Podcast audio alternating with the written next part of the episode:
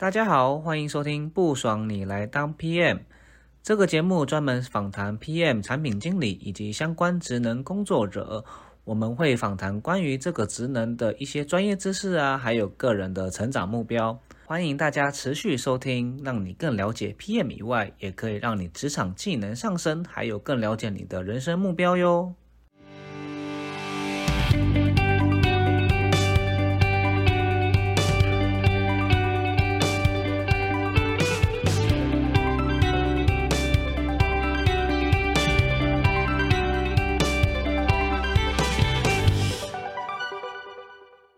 大家好，欢迎收听不爽你来当 PM，我是主持人 Mr. T，又称 T 先生。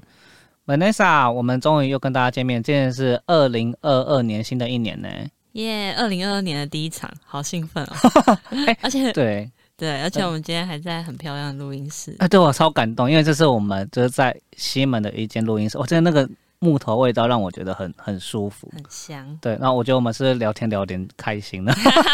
好好好，那其实其实今天呢，我要先跟大家讲一下，我们二零二二的第一场，可能大家听到有可能会是在在二月或三月的时候，不一定。那我们先跟大家讲，这次我们邀请的这一个这一个分享者呢，那我自己讲一下，说我们先前有蛮多的听众，他是属于设计师，然后或 UX 领域。那先前大家也可能听过，我们有邀请，就是像设计大排档啊，或还有就是说我们的 f r e d d y 来跟我们分享一些跟设计领域有关的。那还是有一些就是一些朋友想要多了解这个部分，那自己其实有接触一些 UX 领域。这次讲者，我觉得应该说分享者非常的特别。他自己呢，就是呃，原本是 PM，然后后来现在转成设计师，然后现在就是可能有做一些，就是呃那个什么呃专业顾问公司。所以呢，我之前有其实自己有看过他蛮多的一些文章，我觉得就是给我的启发其实是蛮多的。然后后来其实，在就是可能商业思维学院呐，我们是有一些有一些交流，那我就觉得说。嗯，这个分享者，我觉得他他很多很多宝，应该可以跟大家分享一下。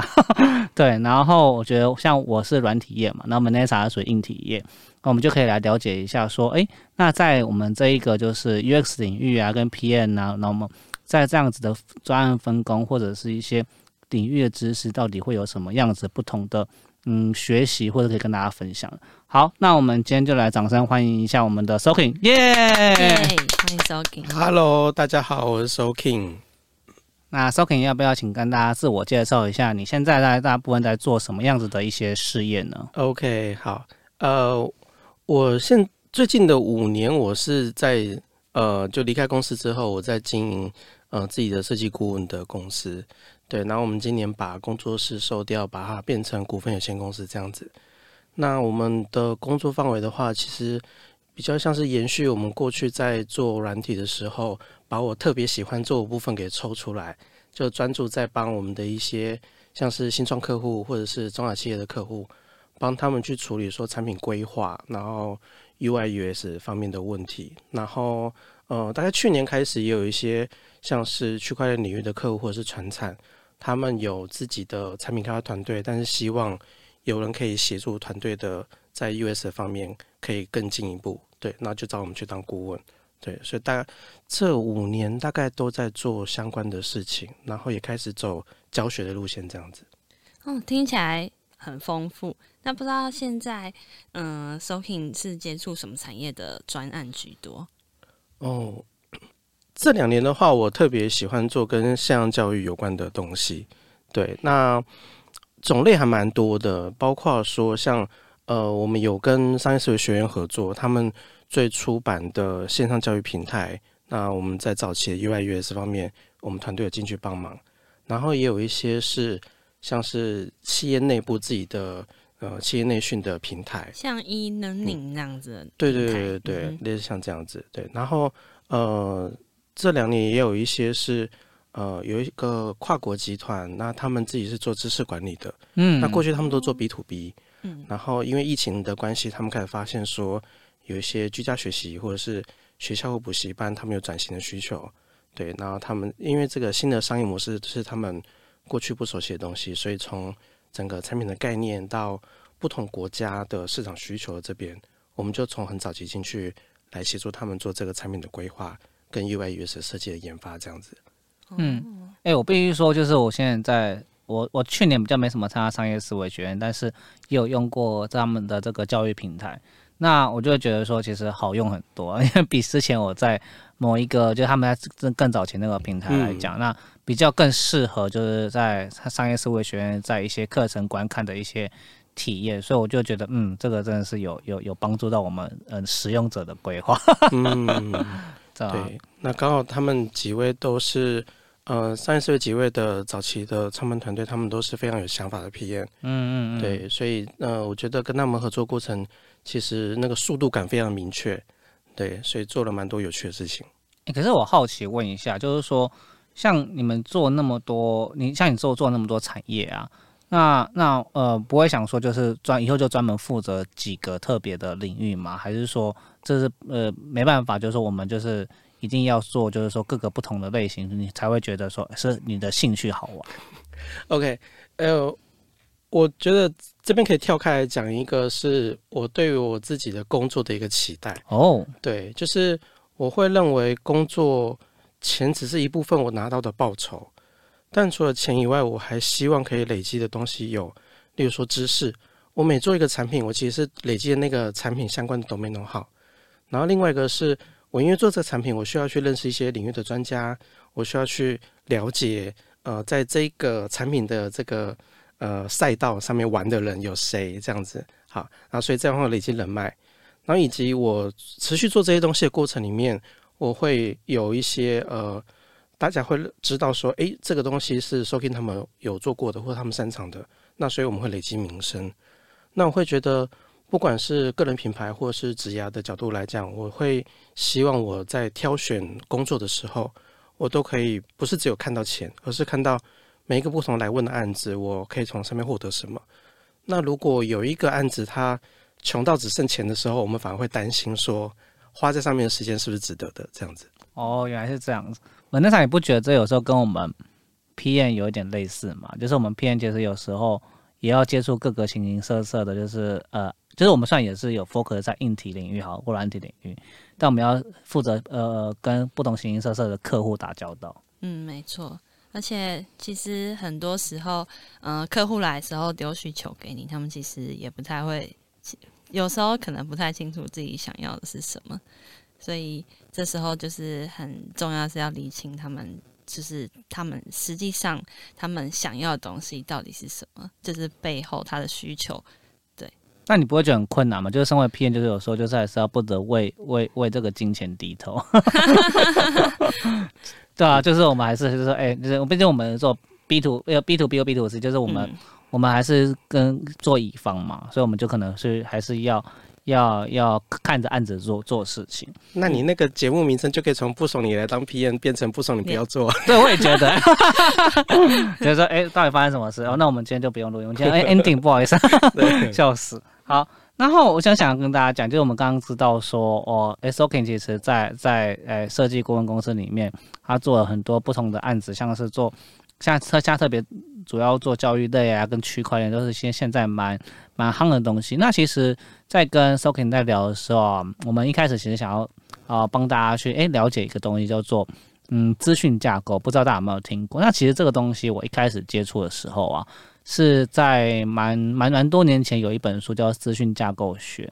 那那时候其实自己在学这个设计领域的时候，觉得那一本书对我帮助就是不少。然后他加上自己在一般工作的时候，觉得有时候可以用到跟别人的沟通啊，然后那些那些那一些流程或者是一些资讯到底该怎么我我用。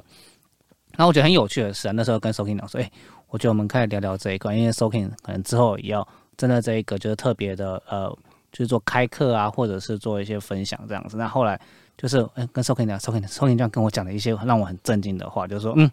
这个东西好像，嗯，你要不要自己讲一下？我就听到我说，觉得天哪，我是不是选了一个呃太难的题目了？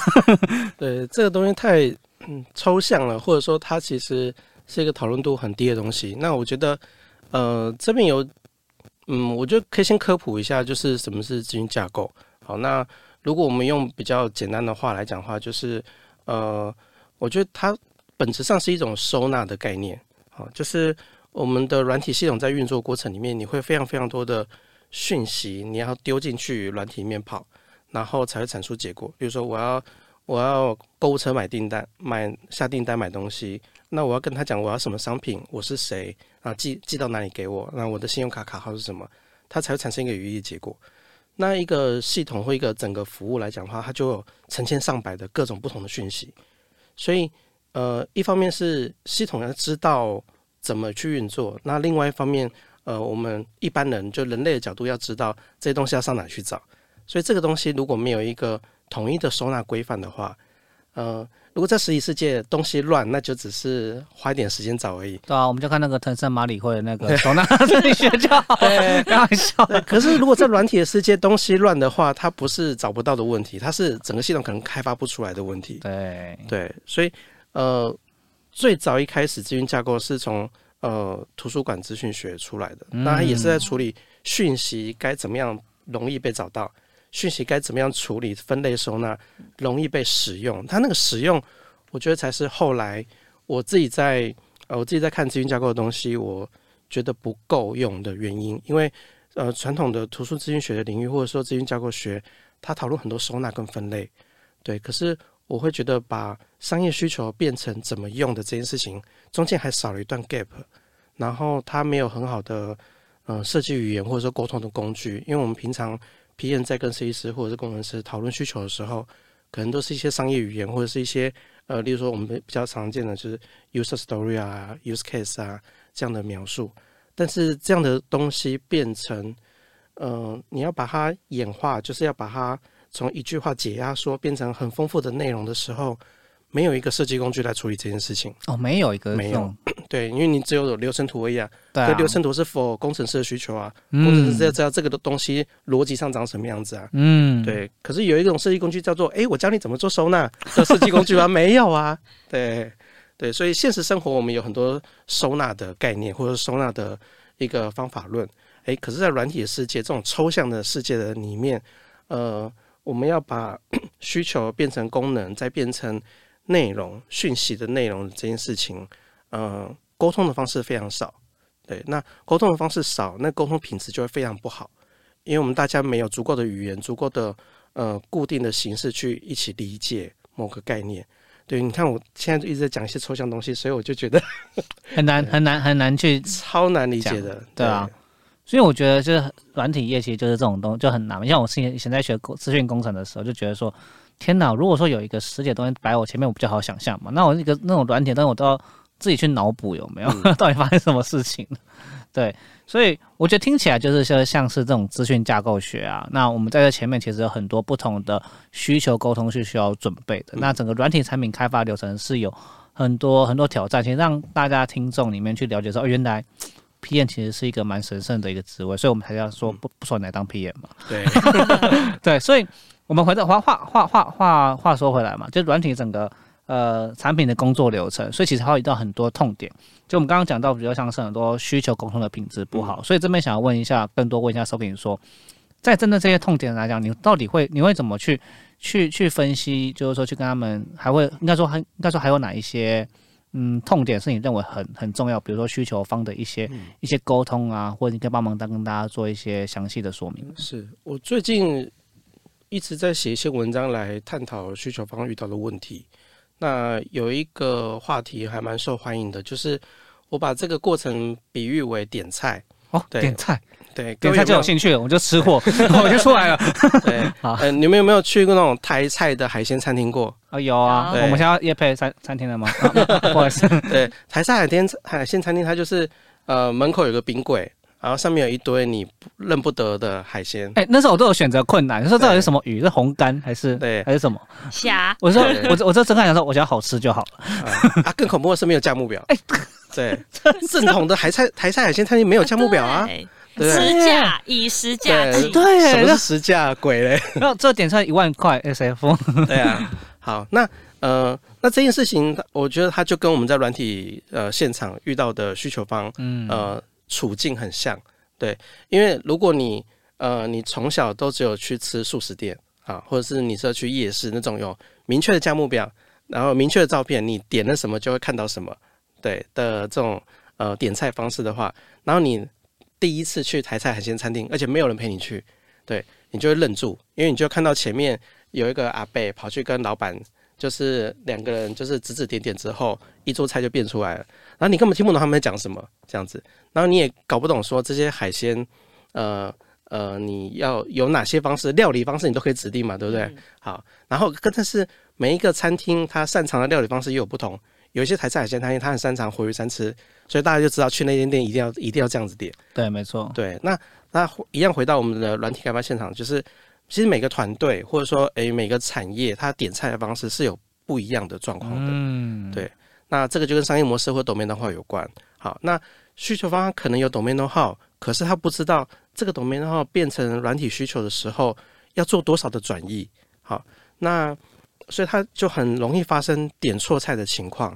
那当它一发生点错菜的情况的时候，呃，我们就会发生说，哎，软体的开发团队跟需求方会变得利益不一致，大家会互相不相信对方点的菜，嗯，然后这个点错菜所产生的成本，以及这个做过程里面产生的那种情绪的一些冲突，都会造成我们的软体品质下降，都会造成我们呃软体可能会产生失败，甚至我们已经走了一段的距离，发现走错路了。然后就犹豫说，就是那个沉没成本，到底我们应该硬着头皮上，还是要呃放弃？最可怕是他叫你改完之后不多不给不多给你钱。对对，如果到乙方的话就变成这样子，没错。好，那这个点错菜的成本之高，就是我觉得是整个软体开发里面最大的风险。对，你知道我很怕听到，就像我说 B to B 嘛，我最我最讨厌就最可怕听到。客户跟我说一句话，比如说我今天要做教育类产品，嗯，你请你帮我做跟好好一样的东西，就一个标杆是，嗯，对，所以所以那那那那那对我从来不信这句话，哎，对，所以遇到这种东西你会，嗯，你你你你会怎么办？我我我我最近有学到另外一个比喻，就是说，呃，我觉得我们可以，呃，先用好好来做比喻没关系，但是我们要知道这是比喻，但是呃，直接参考竞品有一个状况，就是它很像骨髓移植或器官移植，呃。这个平台有这些功能啊，我们的 DNA、我们的呃器官跟对方是有相容性问题的，对，所以我如果直接移移植的规格来，那就必须是我们的呃一些身体检查条件都跟对方一样，我们才有办法移植一样的规格啊。对啊，对，所以我会觉得呃参考竞品或者有竞品那很好，那就那就代表说这个领域的 domain 的话，已经有人尝试建立过了，我们可以去研究他做了什么事情。但是我们还是要回来说，哎，那我们想要怎么做生意，然后再从我们怎么做生意出发来去讨论这些需求，嗯，这样子我就会用这个逻辑先跟客户讨论一下，就是给他们一个讨论空间，而不是指定某个选项这样子。真的是很不容易的东西，就觉得每次要说服客户都会觉得是一个，嗯，就先叹口气，叹叹口气，钱还是要赚的。嗯是这样听起来，软体跟硬体的。就是客人一样，就是其实软体跟硬体都会遇到，就是嗯，需要跟就是需要跟嗯客人厘清他实际上需求到底就是呃需求的背后到底是需要什么样的东西，就是要从抽象变成具体化的过程。对对，那就是这样子的话，我们了解 user flow 跟就。呃，接触点这些事情，对我们硬体业的朋友也有帮助嘛？或者说，我们可以怎么样应用，就是这方面的技巧，有在硬体业上面？OK，好，就是呃，我们在做比较完整的一些顾问案的时候，呃，尤其是一开始，我们会有一些东西会跟客户讨论。好，那其中最重要的一件事情就是，我们希望知道说，哎。呃，假设我们今天帮你开发了一个平板电脑里面的服务啊，可能是 B 端里面的服务，那我们想要去现场看看啊。那举个例子，例如说，呃，我们之前有一个客户，他是物流业，那他的那个，因为他们全台湾有很多个集货点，那那些集货点的工作非常复杂，要交换很多表单，那他们觉得这个流程，呃，他们后来希望呃有一些东西可以数位化，好，所以我们进去里面帮他们研究说，诶，在里面平板电脑可以干嘛？好。但是他一开始就很抗拒，他就觉得说：“哎，你们设计师帮我做界面就好了，你要去现场看。”对，你就是一个，你就不就是一个画画画图的？哎，生气，一秒能入设计师。对对对对，好，那那而且他们也觉得说：“哎，他们每一个集货点都长得不一样，然后他们也很难去呃有一个统一的流程。他觉得每一个集货点流程其实都有不同，所以他认为这个东西是做不出流程图的。OK，好，所以呃，但我们就不管他啊，不是不管他啊，我们还是很亲切的跟他们争取了对去现场观察的机会，所以我们就要凌晨四点起床，五点到他们集货站去，然后去看他们那个进货出货的样子。天哪，你也太辛苦了吧。是每一个点吗？是每一个集货点都观察？我们去了两三个，哇，对那四五点，这我这我不行，我可能要是 做梦吧。对，好，哎，可是呢，我们后来就发现说，呃，虽然每个集货点的流程跟呃会出现的角色，就是因为他们还有他们的那个站里面还有他们的小 B，就是他们是大 B，那里面还有小 B 啊，他们合作的那个供应商。嗯哎，但是其实你观察了几次之后，你就会发现说，这些角色第一个都是它存在就有意义嘛。那你把这个有些角色其实身上同时有两三种身份，那你适当的分类跟抽象一层之后，你其实找得出固定的角色跟固定的流程的。嗯，所以还是有固定流程。对，那他们会觉得说做不出固定流程，是因为他们没有把主要的，就像主要剧情一样，电影都会有主要剧情嘛。嗯嗯，他们主要的流程跟次要的流程跟边缘案例全部都打这会，他们没有分离出来看的概念。嗯对。但如果我们其实处理一个核心的商业模式需要的一个核心流程的话，我们就先去抓主要的脉络是什么。对，那这样子的话，那个呃那个场域的服务流程就有可能被抓出来。对，所以场域观察完之后，我们就会用一个服务蓝图的概念，就是把这个场域里面的前中后台每个角色在做什么事情，才能够让呃 user 可以顺利的完成他需要的服务，这个概念给完或给画出来。对，那比较视觉化的感觉，就像是，例如说，哎、你去麦当劳，好，那你走进了麦当劳的门口之后，啊，它的 user 会看到的是排队的地方、点餐的地方以及他吃饭的地方，但是其实呃可能会有一个中台，就是麦当劳的柜台，他去帮你点餐跟收集餐点，但后面还有个厨房后台。好，那这里面的每个角色，他们各自的任务拼凑起来，就是一个比较完整的，就是服务流程的概念。对，那所以我们就会呃用这个去先理解整个现场是有这件事情发生，再去跟客户讨论。那我们要新开发一个产品的或者是一个服务，它的切入点去，它会去 support 到这些角色的哪些工作流程这样子。嗯所以就是不只是前端，还有它的前，包括它中端跟后端都会一起整条的去理，就是理清这个服务的内容。对对对对对。我觉得听起来就是这已经不是单纯就是说在做设计，应该说哦，应该不也不能这样讲，就说其实这是来已经在帮他去看整个 whole picture 对。长什么样子。但我觉得会不会有一些客户在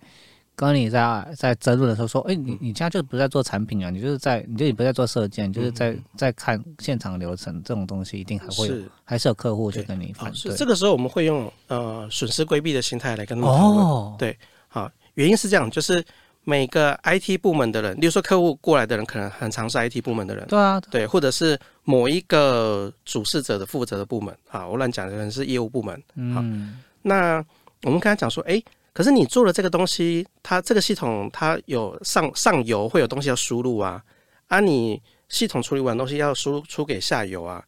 所以我们还是要去跟你访谈说，上游跟下游它各自应该得到什么东西嗯，啊，不然你做到一半它卡你，那你验收不了。那你这个，你今年你花那么多预算做这个东西，你就没有成效了。哎、你好会讲话，我觉得这已经是我可以学习，呃 把我的 PM 真的是都要多学会这样子的一个，沟通模式。哎，对。啊那这样我们的利益就会跟需求方比较一致。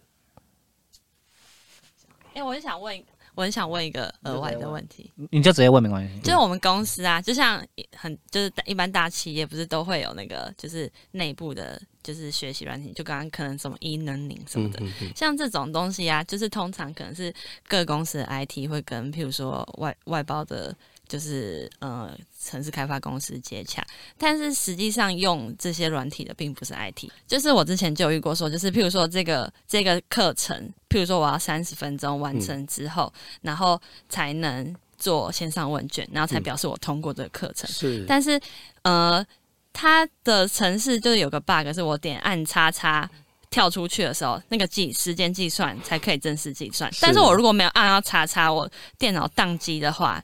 我那个时间就不见了。好生气哦！对，但是这个 IT 不知道，因为他们不是上课的人，对所以这是不是其实说，就是像你们这样，就是以你们的角色来说，其实不是应该，不止、应该不是说不是应该，应该不只要跟 IT 沟通，还有实际使用的用户也需要跟他们就是了解，就是他们实际在操作会有什么行为，或是他们的需求。是嗯呃，这件事情就是很正常的，在乙方的领域会有一个不传之秘，就是 不传之秘是什么？呃，对，就是呃，其实像你刚刚讲的东西啊，它有可能在验收条件里面被当做 future 而不是 bug，哦，因为他们的验收条件如果只 care HR 的绩效，嗯。或者是 HR 需要的东西，他就不会 care 实际使用者的状况。啊，哦，对，这是在我们 B to B 里面常遇到，就是我们没有 B to B 就没有到 to C 那一段嘛，所以我就是说，哎，只针对那个 to B，反正我能够完工就好哦了。对，那所以如果呃 HR 的职责里面，他被要求只有要验证员工有没有看完这些影片就结束了，而不是更后面的呃员工有没有能力在呃工作的流程或工作现场嗯发挥这些呃这些被培训的技能。对，因为呃在工作现场发挥被培训的技能，它是一个比较抽象、比较难追踪的东西。嗯，可是员工有没有乖乖的在这边三十分钟看完影片，是一个比较好验证的东西。哦，嗯了解。所以这变成是实际使用之后才可能会出现的问题，或是会被认知到的问对题。，KPI 定在哪里，验收条件就定在那里。重要是你用完之后，下一个的外包公司也不一定同一间呢。是，对，没错，对可能交可能交接给别人。然后下一个公司，下一个公司要说我要我要重做。对，所以现在其实，在 B 端的应用里面，呃，有一些游戏规则开始改变了，就是例如说像呃一些生产力工具、一些专案管理工具，它都会变成说，呃，先从小 B 开始，或者说个人工作者开始，然后给你生产力工具，让你习惯了之后呢，它开始变成说，诶，例如说 Trello，好、那我们整个新创公司都用 Trello 在做管理，或者是 Slack，那接下来变成说，呃，它被大量的工作者习以为常，用三五年的时间变成整个市场，呃，遇到专案管理可能都会觉得，诶 t r e l l o 最好入手，类似像这样子。嗯好，那它就开始有主导大 B 怎么，呃，它可以有方式跟大 B 沟通说，这样子来做事的话，你的中阶主管、你的第一线的的工作人员，他呃教育成本最低，而且你也你也比较好去呃部署这样子，对，所以他就有谈判那规格的能力，对。可是如果是完全从单一一个企业的呃内部需求来去处理的话，那他就很难去呃有持续改进的动力，让这个产品可以真正服务到实际的使用者。哦，对，对，那这个趋势在 B 端的生产力工具或者是企业内应用有逐渐的在改善中，因为它的商业逻辑变得完全不一样了。嗯，我觉得这个在 B 端里面真的是一个很大的呃一个挑战的对东西。是，那嗯、呃那像这样子，就是一个就是我们这样一整个的产品的开发嘛。嗯那有哪一些的工作的思维是可以帮助我们进入就是产品开发的准备？呃，我我补我补充一下啊，就是说像，哦，我们在 P N A U X 的领域，就很多人常会告诉我们，就是要学一堆方法论的，对，然后你可能资讯架构学是一种嘛，然后你可能要学 user flow 嘛，你可能要学 story 嘛，嗯，那怎么学都学不完，所以就只是就是想说，就是你你以以 Soaking 的来讲来说，我们在平常工作的过过程中有哪一些可以帮助我们这样子？嗯嗯嗯，OK，呃，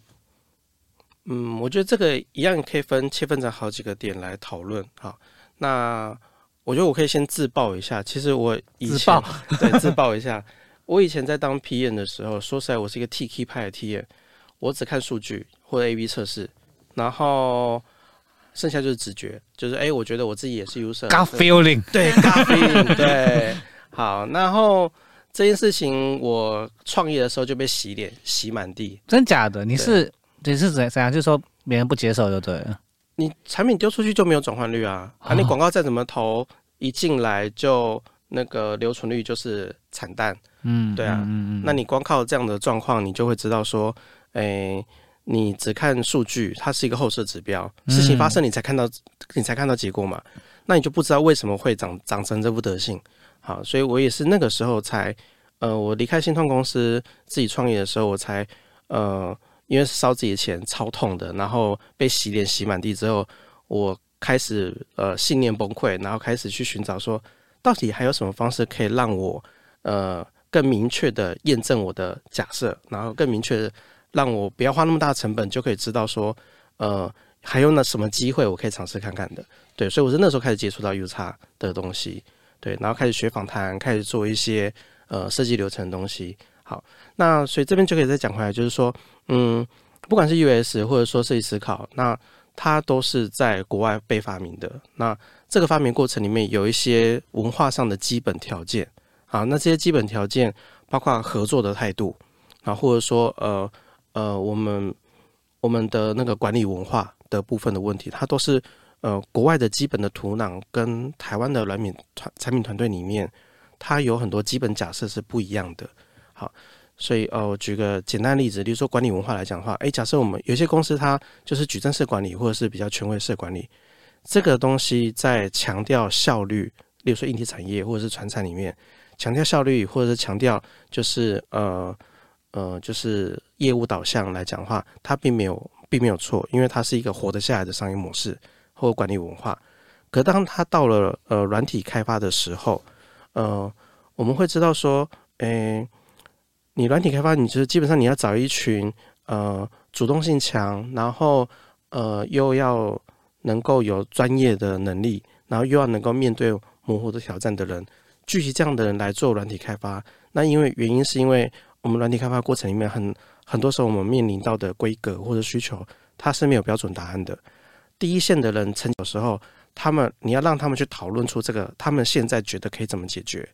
然后让他们去学习这个。答案有瑕疵，他们去找出，他们用透过呃，不管透透过数据的实验或透过直性的研究的实验来去验证说，我们已经知道有哪些假设无效，哪些假设有效，所以我们下一个版本的软体我们可以怎么样改进更好？这都是第一线人员才有办法累积经验。但如果你用权威式管理或者矩阵式管理，就变成是有一个有经验的主管，他知道标准答案，所以他告诉你这样做比较好，这样做比较不好，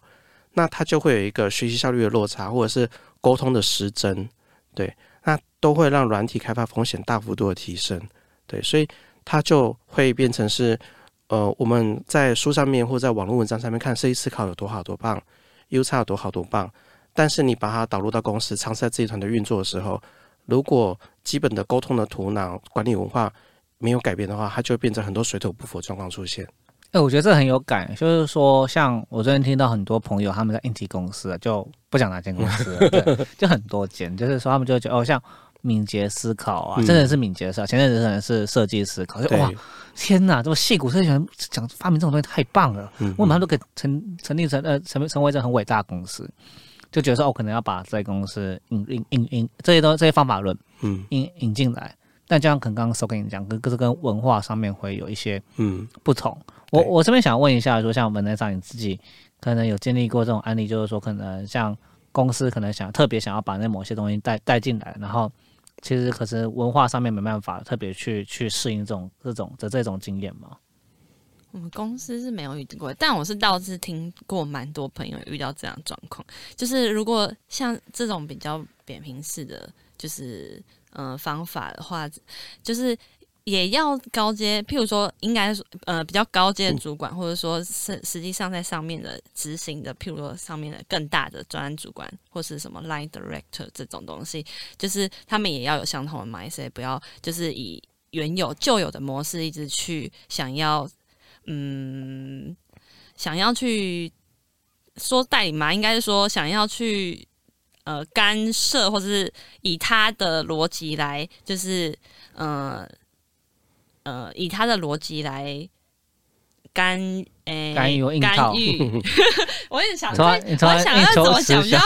委委婉的，好，就是不我们我们不用委婉的，我们就节目名一直呃要要有要有那样 mindset，就是不要用旧有的思考或者是逻辑去干涉专案的进度，往他自己认为是对的方向去执行。了解，对，所以很多常会遇到遇遇到这种这种嗯文化上面的一些冲冲突。我觉得这时候已经已经回归到很多种变，因为组织文化跟管理学这种模式，就一些权力斗争啊，对吧？这种概念。感谢大家收听本集与 Soking 的访谈。本集节目将分为上下两集，下集请大家继续期待哟。